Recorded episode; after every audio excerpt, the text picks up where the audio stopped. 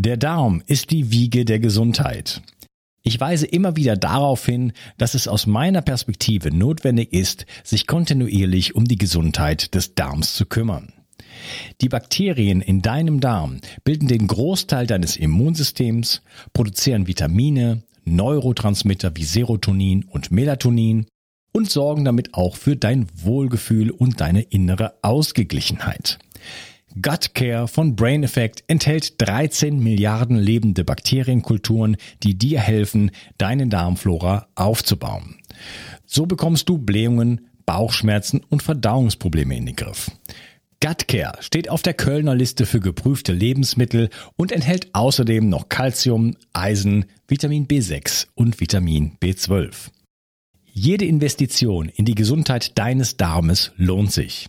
Und das Beste ist, mit dem Gutscheincode BIO360 bekommst du einen satten Rabatt auf deine Bestellung. Den Link findest du wie immer in den Shownotes. Schenke jetzt deinem Darm etwas mehr Liebe und du wirst es nicht bereuen. Bio 360. Zurück ins Leben. Komm mit mir auf eine Reise. Eine Reise zu mehr Energie und fantastischer Gesundheit. Ich möchte dir das Wissen und den Mut vermitteln, den ich gebraucht hätte, als ich ganz unten war. Dabei will ich dir helfen, wieder richtig in deine Energie zu kommen. Zurück ins Leben.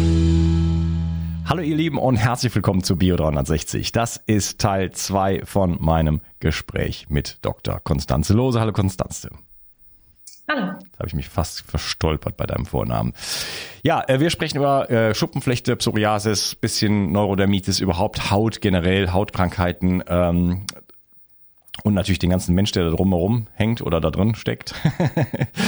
äh, wo würdest du denn jetzt mal so die, äh, die Ursachen eigentlich äh, verorten? Das ist ja sicherlich ein bisschen komplexeres Bild. Lass mal irgendwo anfangen, wo du möchtest. Ja, also letztendlich sind es verschiedene Ursachen. Ne? In der Medizin sagen wir immer multifaktoriell, das heißt viele Faktoren, die letztendlich zur Krankheitsentstehung dann führen. Ähm, ich hatte ja schon gesagt, die Genetik spielt zum einen eine Rolle. Es gibt also wie so eine Art äh, genetische Prädisposition, also Vorprägung, ähm, wo ich eine erhöhte Wahrscheinlichkeit habe, dass ich das dann auch bekomme. Ja, gerade wenn eben ein Elternteil betroffen ist, dann eben bis zu 25 Prozent ist die Wahrscheinlichkeit, dass ich das dann auch bekomme. Ähm, und das ist eben ein Punkt. Es gibt aber viele weitere Faktoren, die eine Rolle spielen. Zum einen ähm, können es potenziell Infektionen sein tatsächlich, die ähm, Auslöser sein können, vor allem ähm, ja so bestimmte Bakterieninfektionen, Streptokokkeninfektionen, die man vielleicht dann auch mal als Kind oder so durchgemacht hat. Und danach kann letztendlich ähm, das Immunsystem so irritiert sein, weil der Erreger ähnlich aussah sozusagen und gegen den hat sich das körpereigene Immunsystem dann gerichtet, wie die letztendlich wie die Hautzellen. Das heißt, es wird verwechselt, es kommt zu einer Verwechslung vom ähm, Immunsystem, dass es sagt okay, ich wollte eigentlich diesen, diesen, ähm, ja, die Bakterien oder den Virus bekämpfen, aber das sieht irgendwie ähnlich aus wie Hautzellen zum Beispiel und deswegen richte ich mich dagegen. Ne? Man spricht also von dem molekularen Mimicry, also das heißt, es sieht ähnlich aus, es wird verwechselt mit einer körpereigenen Struktur und dann ähm, richtet sich das Immunsystem gegen diese körpereigene Struktur. Mhm, so, wie, ähm, so wie Spike-Protein äh, so ungefähr. Und aber auch, ähm, wir wissen bei der Schuppenflechte auch gewisse Hauttraumata, ähm, sei es zum Beispiel mal ein Sonnenbrand. Ähm, auch sowas kann tatsächlich ähm, ein Extrem, eine trockene Hautstelle beziehungsweise dann auch eine Schuppenflechte auslösen. Es gibt da in der Medizin, äh, heißt es das Köbner-Phänomen. Das heißt, wenn ich jetzt zum Beispiel mich die ganze Zeit jetzt hier kratze am äh, Unterarm, dann ähm, ist es möglich, dass äh, nach wenigen ähm, Tagen tatsächlich da ein Schuppenflechte-Plaque auftritt. Gerade wenn ich diese genetische ähm, Wahrscheinlichkeit habe, mit der das dann auftreten kann. Ähm, das heißt, wenn ich irgendwie bestimmte Hautverletzungen Verletzung habe, kann sich darauf ein Plaque bilden, weil die Haut dann irritiert ist. Es gibt aber eben viele, viele Faktoren, die dann noch mit eine Rolle spielen, auch viele Umweltfaktoren. Wenn ich zum Beispiel rauche, ist ja ne, das, klar, dass es irgendwie nicht gut ist, aber das kann eben auch dazu führen, dass eine Schuppenflechte, eine Autoimmunerkrankung mit auftritt. Aber auch wenn ich jetzt ähm, neben einem Kraft, Kraftwerk wohne, auch das sind alles oder Abgase etc. Ähm, viele potenzielle Sachen. Oder wenn ich jetzt mich nur noch von Thunfisch ernähre und eine Quecksilbervergiftung äh, kriege, auch das sind Umweltfaktoren. Dann spielt die Ernährung eine große, große Rolle. Ähm, da gibt es gewisse Stoffe in der Ernährung oder gewisse Lebensmittel, die klassischerweise ähm, zu stillen Entzündungen führen im Körper. Ne? Silent Inflammation, oxidativer Stress. Ähm, um jetzt nochmal Beispiele zu nennen, da spielt eben Zucker eine ganz große Rolle, da spielt Alkohol eine große Rolle, Weizen ähm, spielt eine große Rolle aber auch mal Nachtschattengewächse und ähnliches. Ähm, da gibt es also viele, viele Faktoren, die da tatsächlich ähm, in der Ernährung ähm, Entzündungen auslösen, die dann wiederum in der Autoimmunerkrankung mit ähm, münden können. Und ähm, dann auch, wenn ich einen Mangel habe an gewissen Nährstoffen, man muss sich das ja so vorstellen, die Autoimmunerkrankung, das ist wie so ein Fass, was irgendwann überläuft. Und dann gibt es eben einen Tropfen, der bringt das Fass zum Überlaufen. Aber es sind eben verschiedene Dinge, die haben das Fass gefüllt. Da ist es zum Beispiel das Rauchen, da ist es zum Beispiel die zuckerreiche Ernährung ähm, oder wie bei mir in der Studentenzeit, ne, es war Zucker, es war ähm, viel Alkohol, Tequila bei den Studentenpartys, ähm, ne, es war natürlich wenig Schlaf, nächtelang durchgefeiert, Stress, Schlaf spielt eine riesengroße Rolle auch mit. Und irgendwann ist das fast einfach übergelaufen. Und dann kommt einfach nur als, als Ausdruck, da ist jetzt ein, ein, ein sichtbarer Plack, sozusagen ein Schuppenflechte-Plack, so äußert sich dann die Erkrankung. Aber dem Ganzen gehen ja mehrere Monate bis Jahre und Jahrzehnte teilweise voraus, indem sich das Fass füllt. Und was dann letztendlich dieses Fass zum Überlaufen gebracht ist, ob es in dem Moment dann die Infektion war, die ich noch hatte, ne, ähm, die quasi das, äh, oder eben auch Medikamente können Schuppenflechte auslösen. Ne, die Gabe von Antibiotika, die Gabe von Beta-Blockern zum Beispiel, die ja eben auch in der Medizin viel eingesetzt werden bei Herzrhythmusstörungen oder bei Bluthochdruck.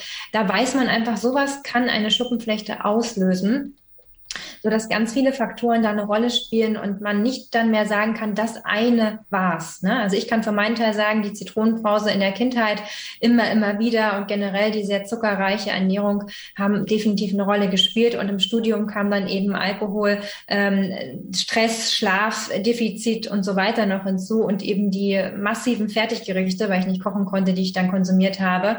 Und ähm, das ist dann eben auch ein Teufelskreislauf. Das heißt, ich ernähre mich von nährstofflosen Kalorien. Und wo soll es dann herkommen? Ne? Dann habe ich kein Omega-3. Ähm, wenn ich dann auch noch die Sonne, nicht in die Sonne gehe und so weiter, kriege ich auch kein Vitamin D. Ähm, oder ich hatte dann mich eben ne, langärmlich bekleidet, weil die Haut ja sowieso unschön aussah. Das sind alles so Faktoren, ähm, wenn ich mich eben ungünstig ernähre, dann kriege ich wenig Nährstoffe und wir brauchen eben, damit unser ganzer Körper funktioniert, brauche ich eben Mikronährstoffe, also Vitamine, Mineralstoffe etc. Und wenn irgendwo da was fehlt, dann ist es eben auch der nächste Schritt, dass ähm, irgendwo was im Körper nicht gut läuft.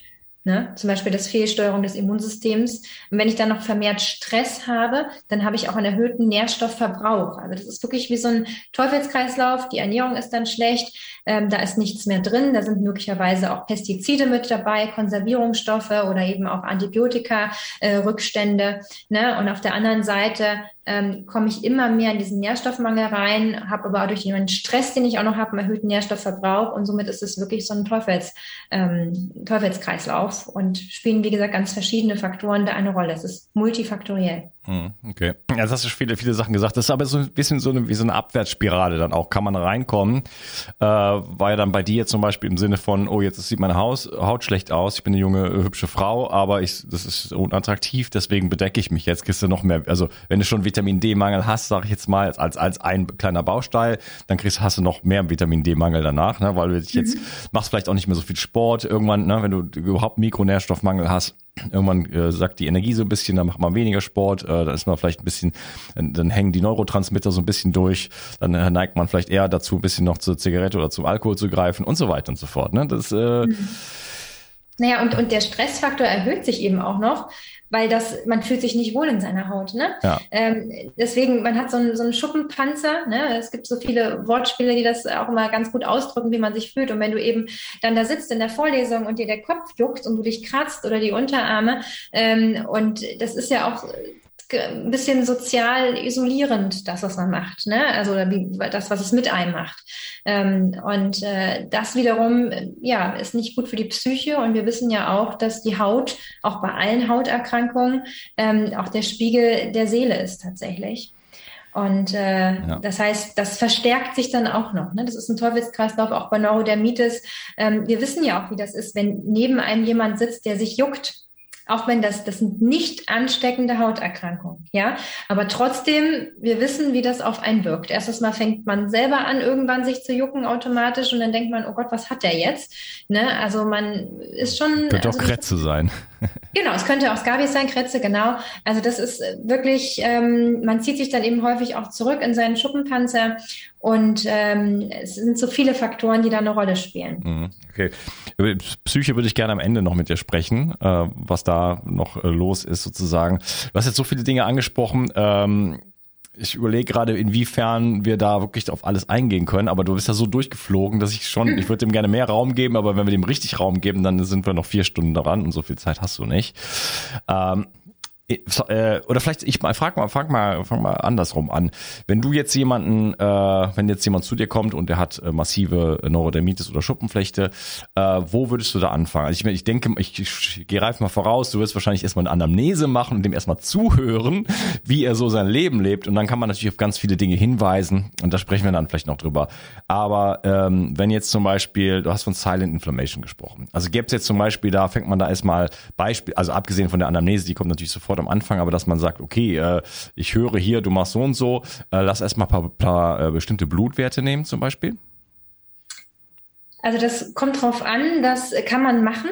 Ähm, also du hast vollkommen richtig gesagt, Anamnese, körperliche Untersuchung, das sind so Sachen, die ähm, sollten bei jedem Arzt, jedem Therapeuten in irgendeiner Form selbstverständlich sein. Und vor allem, dass man eben auch mal ähm, bei der Anamnese nicht nur fragt, wo juckt's gerade so ungefähr oder wo tut's gerade weh, sondern dass man vielleicht auch wirklich mal fragt, gab es irgendwie Antibiotika ähm, ne, in, der, in der Kindheit, in den letzten Jahren? Ähm, seit wann fing das konkret an? Ist da irgendein, ne, ist da jemand zum Beispiel gestorben? Gab es irgendeine Situation? Haben sich die Eltern getrennt? Also auch sowas, man muss eben wirklich ganzheitliche, eine ganzheitliche Anamnese erheben, ähm, um wirklich dahinter zu kommen. Ne? Ist man als Kind gestillt worden, was ein Kaiserschnitt, das sind alles Sachen, die spielen schon eine Rolle. Ja. Ne? Auch gerade, was ich vorhin noch nicht gesagt habe, dass der Darm natürlich auch eine ganz große Rolle bei der Entstehung der Schuppenflechte hat. Ähm, auch da würde ich ähm, eben drauf achten. Das heißt, ich habe eine ganzheitliche Anamnese, ich habe die Untersuchung und ähm, ich mache auch mal standardmäßig in der ganzheitlichen Sprechstunde bei mir ein Ernährungsprotokoll, was ich mal ausfüllen lasse für sieben Tage, um erstmal so eine Idee zu kriegen. Und dann kommt es wirklich drauf an, was möchte der Patient. Ich bin natürlich am liebsten handle ich nach dem Prinzip messen, wissen, handeln. Das ist das Schönste. Aber da die Laboranalysen eben auch ähm, ne, Geld kosten in der Regel, zumindest die, die was bringen. Ich meine, ein klassisches Blutbild und so weiter, das kann man sicherlich hausärztlich abdecken, Leberwerte, Nierenwerte, aber das bringt mich häufig in der Hinsicht nicht weiter. Ja. Bei den Patienten mit Schuppenflechte, generell mit Hauterkrankungen, möchte ich eben zum Beispiel wissen, wie ist das hochsensitive CRP, mhm. ne? Ähm, zum Beispiel, was ein Marker ist für stille Entzündungen. Zum Beispiel, ich möchte wissen, wie hoch ist der Omega-3-Index. Ich möchte eben auch die ähm, Vitamine, Nährstoffe wie Vitamin D und Zink ähm, zum Beispiel auch messen, ne? vielleicht auch Vitamin E, Vitamin A, das sind alles so Sachen, also eine Variante ist es zu messen oder auch eine Mikrobiomanalyse zu machen. Habe ich gerade erst äh, vor zwei Wochen bei einer Patientin, die ähm, schon seit Jahren, auch seit der Kindheit, äh, Schuppenflechte hat, äh, gemacht. Und die hatte so wahnsinnig schlechte Befunde. Also da ist überhaupt kein Wunder, dass, dass die Haut so schlecht war. Ähm, da waren quasi fast alle wichtigen Bakterien ähm, waren einfach nicht vorhanden. Ne? Und die hatte eben in der Vergangenheit sehr, sehr viele ähm, Antibiotika-Behandlungen. Und das heißt, ich versuche immer, ich bin so eine blaue Persönlichkeit, ich versuche mich da immer so ein bisschen zu strukturieren. Das heißt, für mich ist ein Kapitel die Ernährung. Ich mache eine Ernährungsanamnese, gucke mir das Ernährungsprotokoll an und dann machen wir antientzündliche Ernährung und was man speziell bei Schuppenflechte tatsächlich ähm, weglassen sollte oder was man speziell essen sollte. Dann ist für mich das Thema Mikronährstoffe. Mikronährstoffe ähm, bin ich immer großer Fan von Blutanalysen. Ne, oder je nachdem, sowas wie Jod misst man zum Beispiel im Urin, also dann ne, auf jeden Fall Laboranalysen und dann zu gucken, was fehlt. Ähm, wenn das nicht möglich ist, nicht gewollt ist, wie auch immer, dann gibt es natürlich gewisse Mikronährstoffe wie Vitamin D, Omega-3 und Zink, die sind für mich bei einer Schuppenflechte gesetzt. Das heißt, da kann ich auch auf gut Glück therapieren. Gut Glück heißt, ich gebe eine, eine Standarddosierung. Ähm, schöner ist immer, finde ich, zu messen, weil dann kann ich gerade beim Vitamin D auch höher dosiert rangehen. Ähm, dann ist für mich natürlich insgesamt der große Aspekt Lifestyle, den ich nochmal unterteilen würde in zum Beispiel Bewegung, ne, bewegt sich der Mensch, ist er mal draußen an der frischen Luft, ne, macht er vielleicht auch Extremsport und schwitzt die ganze Zeit, was vielleicht auch ähm, schwierig ist, was eine zu extreme Belastung für die Haut dann wäre. Das muss ich auch fragen und schauen und diesbezüglich beraten. Ähm, was ist mit Stress? Ist derjenige gestresst. Ne? Auch da kann man ja heutzutage ähm, das objektivieren, zum Beispiel durch so eine VNS-Analyse, wo man die Herzfrequenzvariabilität ähm, analysiert und guckt, ne? wie kann der, der Patient zwischen dem Sympathikus, dem Stressnerv und dem Parasympathikus, dem Spannungsnerv hin und her switchen. Wie gut ist das? Das kann ich eben auch analysieren oder ja. ich frage einfach. VNS habe ich, äh, normalerweise heißt das HRV, also so, so kenne ich das. Hm, genau, es gibt verschiedene Messsysteme, aber vegetatives Nerven Nervensystem, VNS-Analyse. Okay. Ähm, aber es ist die Herzfrequenzvariabilität, also die Abstände zwischen den ähm, ähm, RR-Zacken im EKG sozusagen, was man da misst. Und ähm, das heißt, ich habe Bewegung, Stress und aber auch Schlaf. Mhm. Auch das ist eine gute Möglichkeit. Das sollte ich auch, je nachdem, was ich für Möglichkeit habe, entweder frage ich den Patienten, ist er erholt, oder es gibt auch heutzutage gute Tracking-Methoden, wie man den Schlaf auch tracken kann, ist er erholsam. Ähm, und dann ist nochmal das Thema, wir hatten ja gesagt, die Schulmedizin, die therapiert ja primär mit mit Cremes, mit externer und so weiter. Und generell, was wir eben, ähm, gerade die Frauen eben auch auf unsere Haut schmieren, uns ist ja gar nicht bewusst, dass das auch alles aufgenommen wird, ähm, dass das alles auch durchgeht und systemische Wirkung hat. Auch das ist, finde ich, wichtig, dass man da einmal fragt, was machen Sie zur Haus Hautpflege? Was nutzen Sie? Ähm, ist das jetzt ne, der größte Chemiekonzern, den man sich da auf die Haut schmiert? Und dann würde ich eben gucken, dass man da, also weniger ist häufig mehr. Aber das ist ganz, ganz schwierig für die Schuppenflechte-Patienten, weil die haben immer wieder das Gefühl, ich muss cremen, ich muss cremen. Zum einen, weil sie es so gewohnt sind vom Hautarzt, ne? Zum anderen, weil die Haut auch sich dran gewöhnt hat, immer wieder ähm, extern mit Feuchtigkeit und Fett versorgt zu werden. Mhm. Und ähm, das ist so ein ganz, ganz sniffliger Punkt. Da muss man sich so ein bisschen entwöhnen. Und dann guckt man, dass man da die Naturherkunde noch mit reinbringt, was jetzt quasi noch mein weiterer Baustein ist, meine weitere Schublade, aus der ich mich da bediene, wo man dann eben überlegen kann, was kann ich denn da vielleicht ähm, naturherkundlich noch mitmachen. Ja, ja, also das ist ja, äh, vielleicht kurz ein kurzer Einwurf. Ich habe so, hat da heute noch drüber nachgedacht, äh, ob bei den Hörern, ich mache das jetzt schon seit fünf Jahren, der Eindruck entsteht, dass ich so eine Casting-Agentur habe, wo nur Mediziner reinkommen, die mir alle nach dem Mund reden sozusagen. Alles, was du sagst, ist natürlich das, was ich hier seit fünf Jahren auch natürlich sage und propagiere. Aber am Ende ist es halt immer wieder das Gleiche. Kann man nichts drüber, äh, drüber ändern, aber wenn man sich das spezielle Thema anschaut, wenn jemand sagt, ich habe Schuppenflechte, ja, das sind die ganzen Ebenen, auf denen man sich das anschauen muss. Ähm, jetzt habe ich den Faden verloren. Wir waren ja bei der Diagnostik, ne, letztendlich. Also, wie gesagt, das, das mache ich abhängig von dem Patienten. Ne? Ähm, ich sage immer, das und das ist möglich. Man kann letztendlich, wie gesagt, ähm, Mikronährstoffe, Vitamine, Mineralstoffe analysieren, ähm, wo auch der Omega-3-Index zum Beispiel für mich mit dazugehört. Man kann den Darm analysieren, also Mikrobiomanalysen machen, gucken, wie sind die Bakterien aufgestellt. Ähm, und man kann ähm, eben nochmal nach Stress, Schlaf, diese ganzen Sachen gucken. Auch ein Bewegungstagebuch, das sind alles Sachen, da würde ich ganz ganzheitlich ähm, rangehen und was gerade auch bei Neurodermitis ne, ähm, auch eine Rolle spielt, aber auch bei der Schuppenflechte. Es gibt eben auch gewisse Allergien, Unverträglichkeiten, die möglicherweise da auch eine Rolle spielen. Auch da gibt es klassische Testverfahren. Das, was man so landläufig ähm, kennt, was der Hautarzt macht, ähm, da kommt meistens immer nicht so viel warum. Es gibt da in der Naturheilkunde noch die EGG-4-Analysen, äh, Allergien, die eher, die sind quasi immunkomplex vermittelt. Normalerweise, man kennt ja eine Allergie. Ne? Ich, ich, was ist, ich bin allergisch gegen eine Wespe und dann habe ich sofort nach dem Wespenstich eine Reaktion. Und das habe ich bei diesen ähm, Typ-3-Allergien, ähm, da habe ich das sozusagen nicht. Es bilden sich immunkomplex Komplexe. Das heißt, ich kann ähm, die Symptome erst, äh, Beschwerden erst mehrere äh, Stunden bis Tage danach entwickeln. Oder ich kann auch unspezifische Beschwerden haben, wie Müdigkeit, wie so ein Schuppenflechteplack und so weiter. Das ist aber leider etwas, was nicht anerkannt wird von der normalen Schulmedizin, diese Art der Allergie.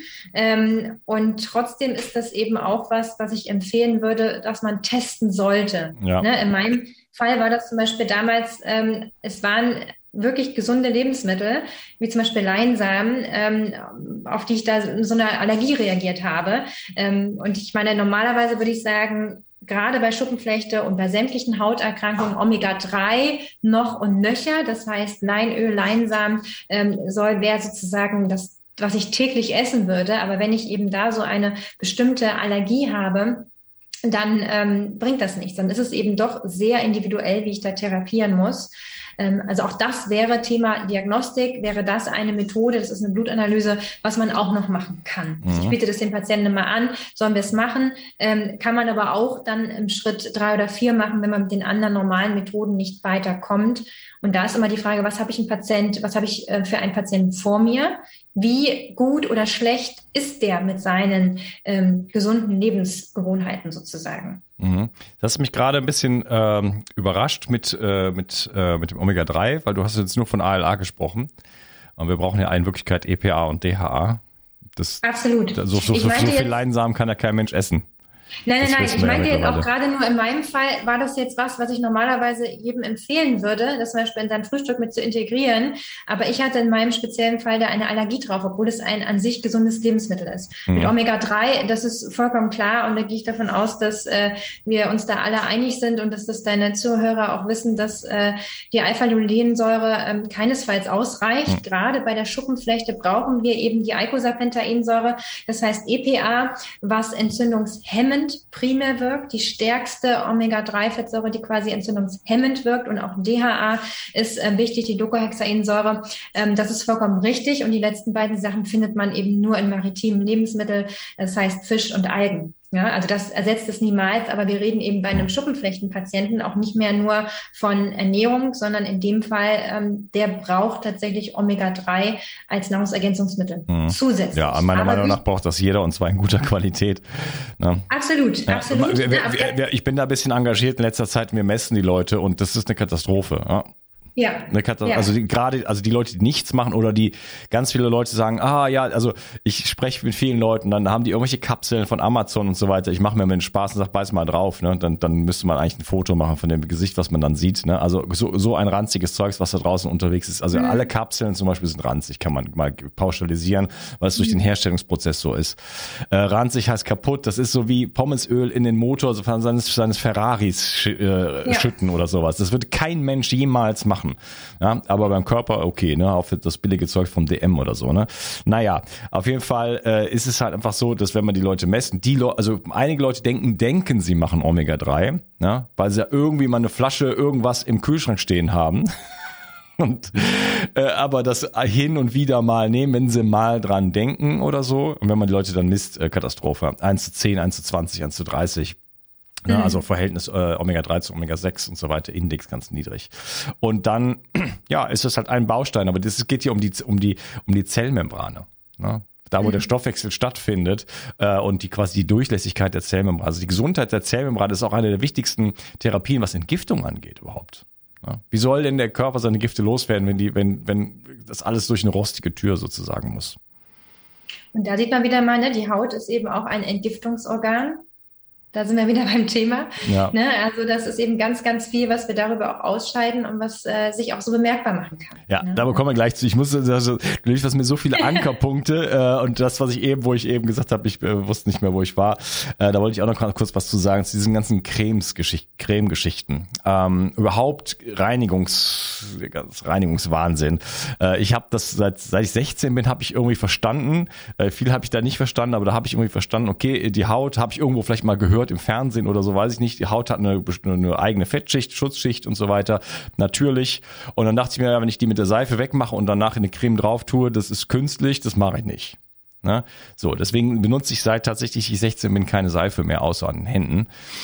Ähm, und ja, also meine Haut ist auf jeden Fall äh, okay so äh, und immer besser. Das hat natürlich habe ich natürlich dann noch noch deutlich verbessert halt durch Ernährung und so weiter. Aber äh, gerade Frauen äh, auch bewusste Frauen neigen einfach dazu, sich ständig einzucremen, zum Beispiel. Duschen, cremen. So, Duschgel oder was auch immer, egal was sie benutzen, immer wird irgendwie draufgecremt. Und dann tritt natürlich auch so ein bisschen der Effekt auf, wenn man gewöhnt sich drauf. Der Körper sagt, ja, wohl, okay, da ist schon Fett, da brauche ich jetzt nicht mehr Fett, oder komme ich gar nicht durch irgendwie, ne? Weil es ist ja äh, auch dann vom Sauerstoff abgeschlossen und was weiß ich, was die Poren sind dann zu. Und dann verändert sich das natürlich da, mit der Zeit. Und wenn man dann mal, keine Ahnung, das mal zweimal nicht macht, dann überfettet vielleicht der Körper oder, ne, oder man riecht vielleicht oder so, ist man auch nicht mehr gewohnt. Also es ist so eine, auch so eine, so eine, so eine Abhängigkeitsspirale irgendwie. Aber es muss doch oder es muss doch begreiflich sein, dass Schönheit von innen kommt. Wenn man mal auch, äh, also Peeling und äh, Pickel wegmachen und was weiß ich, was alles irgendwie für, äh, da angeboten wird. Ne? Es ist doch viel schöner mal irgendwie, ähm, die Leute, ich weiß nicht, ich habe noch nicht eine, eine, eine junge Frau gesehen, die war echt echt übergewichtig, ja, hatte sich aber die Lippen gebotox, bis der Arzt kommt, ja. Dann ich mir immer, geh doch einfach mal ins Fitnessstudio oder hör auf, einfach da auf deine Chips zu essen. Dann wirst du doch viel attraktiver werden. Das muss doch einleuchten, als sich da irgendwie auf, auf, auf das, was jetzt da ist, dann irgendwie da künstlich quasi von außen her irgendwas da rum zu manipulieren. Hm. Ja, da hast du vollkommen recht, ne? Aber es ist eben genau wie das damals in mir auch war. Es gibt dann quasi die eine Pille, die macht alles gut und ich muss selber nichts machen. Genauso ist es wie mit, es gibt die eine Creme, ne? Die eine Antifaltencreme oder ähm, es ist einfach leider, ja, das, das Problem, dass man denkt, es ist so einfach, man muss selber nichts machen. Ja. Aber ja. Das Beste zum Beispiel, was man machen kann für die, weiß ich nicht, für die, ähm, für die Schönheit des Gesichts, ist zum Beispiel schlafen. Ja. Gut an dem Schlaf arbeiten, sich einen Ohrring kaufen und dann gucken und ein vernünftiges Bett und so weiter, giftfrei. Ja. Okay, lass mal so ein bisschen, oder lass mal beim Schlaf bleiben. Was, was, was, was würdest du denn sagen, wie wichtig der Schlaf ist? Wo, an welche Stelle in der Pyramide würdest du das, würdest das einordnen? Ich finde, das sind fast alles ebenbürtige Themen tatsächlich. Okay. Also ich kann gar nicht sagen, dass jetzt Schlaf äh, wichtiger ist als Ernährung. Ich finde, das sind wirklich alles für mich ebenbürtige mhm. Kategorien. Ähm, und du hast ja schon gesagt, es gibt eben Möglichkeiten, heutzutage seinen Schlaf zu tracken. Ne? Auch ich habe die Möglichkeit da irgendwie, dass ich das nutzen kann. Und ähm, das würde ich auch nochmal jedem empfehlen, gerade die Leute, die ähm, viel, viel machen und tun und immer behaupten, Stress ähm, und Schlaf nach dem Motto, das ist schon irgendwie okay. Wenn man das tatsächlich dann misst, dann ist die Wahrheit häufig eine andere. Ähm, und dann bekommt man so ein bisschen das vor Augen geführt, dass man da definitiv noch Potenzial hat. Ähm, und wie du gesagt hast, man sollte an allen Punkten arbeiten. Ne? Es ist nicht nur eben die Ernährung, nicht nur Vitamin D, Omega-3 und so weiter, sondern der Schlaf hat eine riesen, riesengroße Rolle. Wir brauchen den Schlaf zur Regeneration von sämtlichen Strukturen, ne? auch der Haut tatsächlich.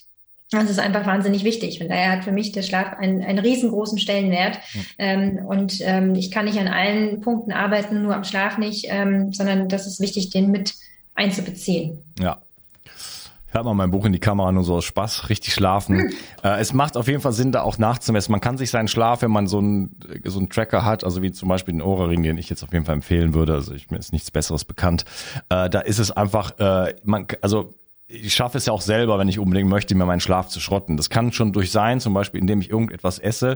Äh, Stichwort IgG-Test. Äh, da habe ich kürzlich, mal wieder einen gemacht, nachdem ich jetzt ein Jahr lang mal so das Experiment gemacht habe. Ich esse jetzt mal einfach alles irgendwie ja, äh, vorher war ich nicht gegen Gluten unverträglich. Jetzt habe ich halt alles rot sozusagen hier in der App. Äh, ähm, komplette Milchprodukte, die ich auch jetzt konsumiert habe ein Jahr lang. Amaranth, Quinoa, äh, alles was Ei ist. Katastrophe praktisch alle Nüsse, das war aber vorher schon so. Ne? Wenn ich jetzt zum Beispiel abends irgendwie äh, mich auf die Couch sitzen würde, ich habe keine Couch, aber ähm, und 100 Gramm irgendwelche Nüsse essen würde, ja, dann gehe ich, gehe ich in die Entzündung rein.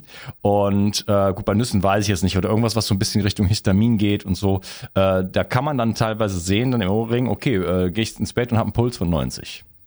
Mhm. Ja, der Körper reagiert darauf mit Stress und dann ist die Nacht nicht so, wie sie, wie sie, wie sie, wie sie sein könnte. Ne? Wenn ich auch, wenn ich zu spät esse und so weiter und je nachdem, was ich dann esse. Und da kann es dann einfach sein, dass man wirklich massiv, äh, massiven Mangel hat an Tiefschlafphasen, REM-Schlafphasen tausendmal aufwacht, äh, der Ruhepuls äh, einfach viel zu hoch ist und so weiter oder mal der sich gar nicht richtig beruhigt und so ne. Also das ist schon kann schon äh, wirklich äh, den also einen oder anderen äh, Aha-Effekt geben und man sieht dann halt, wie lange es auch braucht, um den auf einen guten Schlaf wieder aufzubauen. Bis die HF nachts hat der HRV so, da ist ja auch so ein, kann man ja auch da wird ja mitgemessen, ist auf jeden Fall mal so ein, so ein netter Richtwert so, man auch sieht, wie lange das dauert, bis die wieder besser wird. Ja, und wie schnell man sich das auch abschließen kann, wenn man mal irgendwie über die Stränge schlägt in irgendeiner, in irgendeiner Form.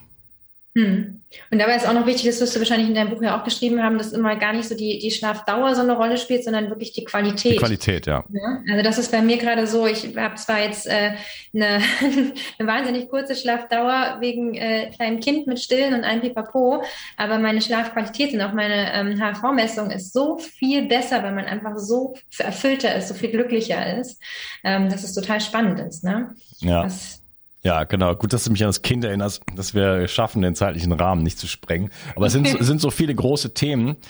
Ähm, jetzt mal ein paar rauspicken. Was ist denn mit Umweltgiften, deiner Meinung nach? Äh, da sind wir ja schon auch beim ganzen Thema, was wir gerade schon angesprochen haben, Cremes und alles, was man sich auf die Haut schmiert. Ne? Da noch kurz der Hinweis, alles, was mit der Haut in Berührung kommt, landet letzten Endes in jeder Zelle. Ja? Und äh, das heißt, da, wenn man mal auf die Verpackung guckt von irgendwas, womit man in Kontakt kommt, also vom Spülmittel, Putzmittel, Cremes, Duschgel und so weiter, Deo, äh, wenn man da nicht in Resonanz geht, sag ich mal, mit dem äh, komischen Begriffen, die da hinten draufstehen, dann sollte man sich schon mal Fragen stellen. Ja.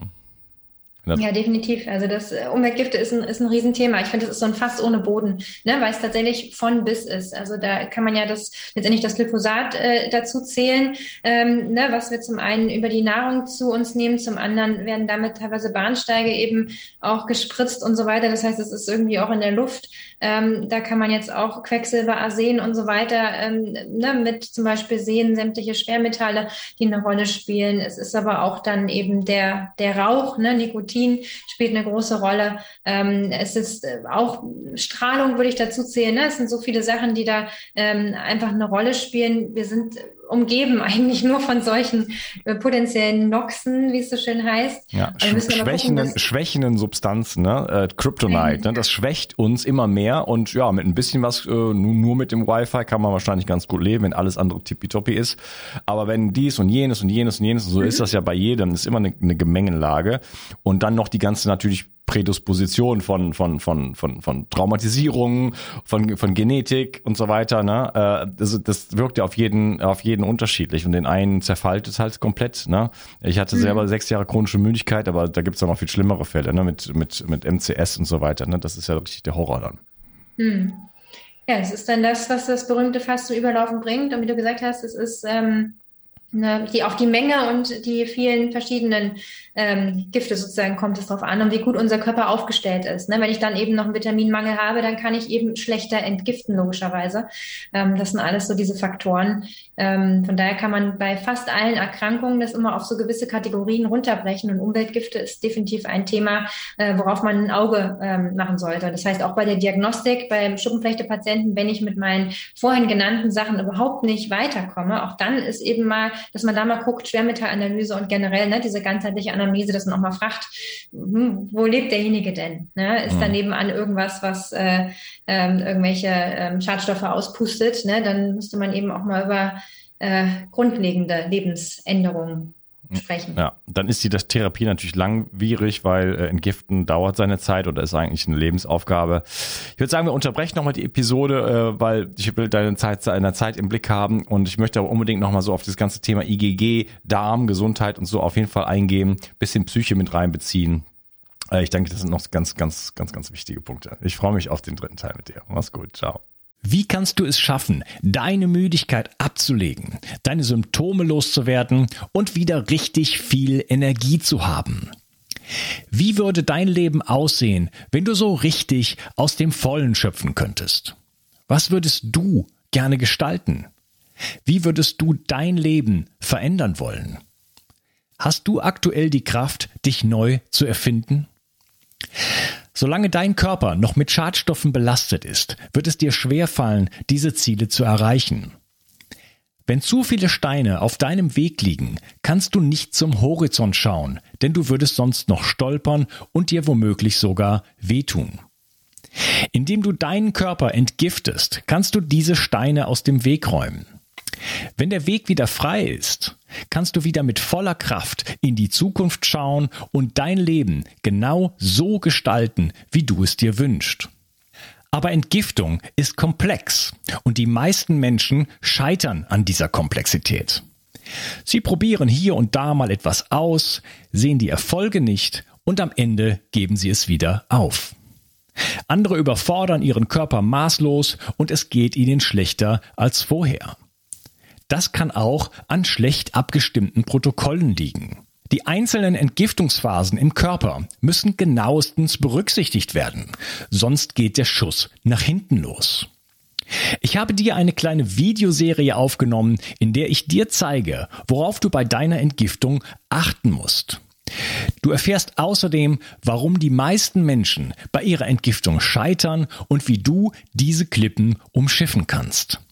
Gehe jetzt einfach auf die Seite bio360.de slash Entgiftung und erfahre in der Videoserie, die ich für dich aufgenommen habe, wie du bei deiner Entgiftung alles richtig machst. Bio 360. Zurück ins Leben. Komm mit mir auf eine Reise. Eine Reise zu mehr Energie und fantastischer Gesundheit. Ich möchte dir das Wissen und den Mut vermitteln, den ich gebraucht hätte, als ich ganz unten war. Dabei will ich dir helfen, wieder richtig in deine Energie zu kommen. Zurück ins Leben.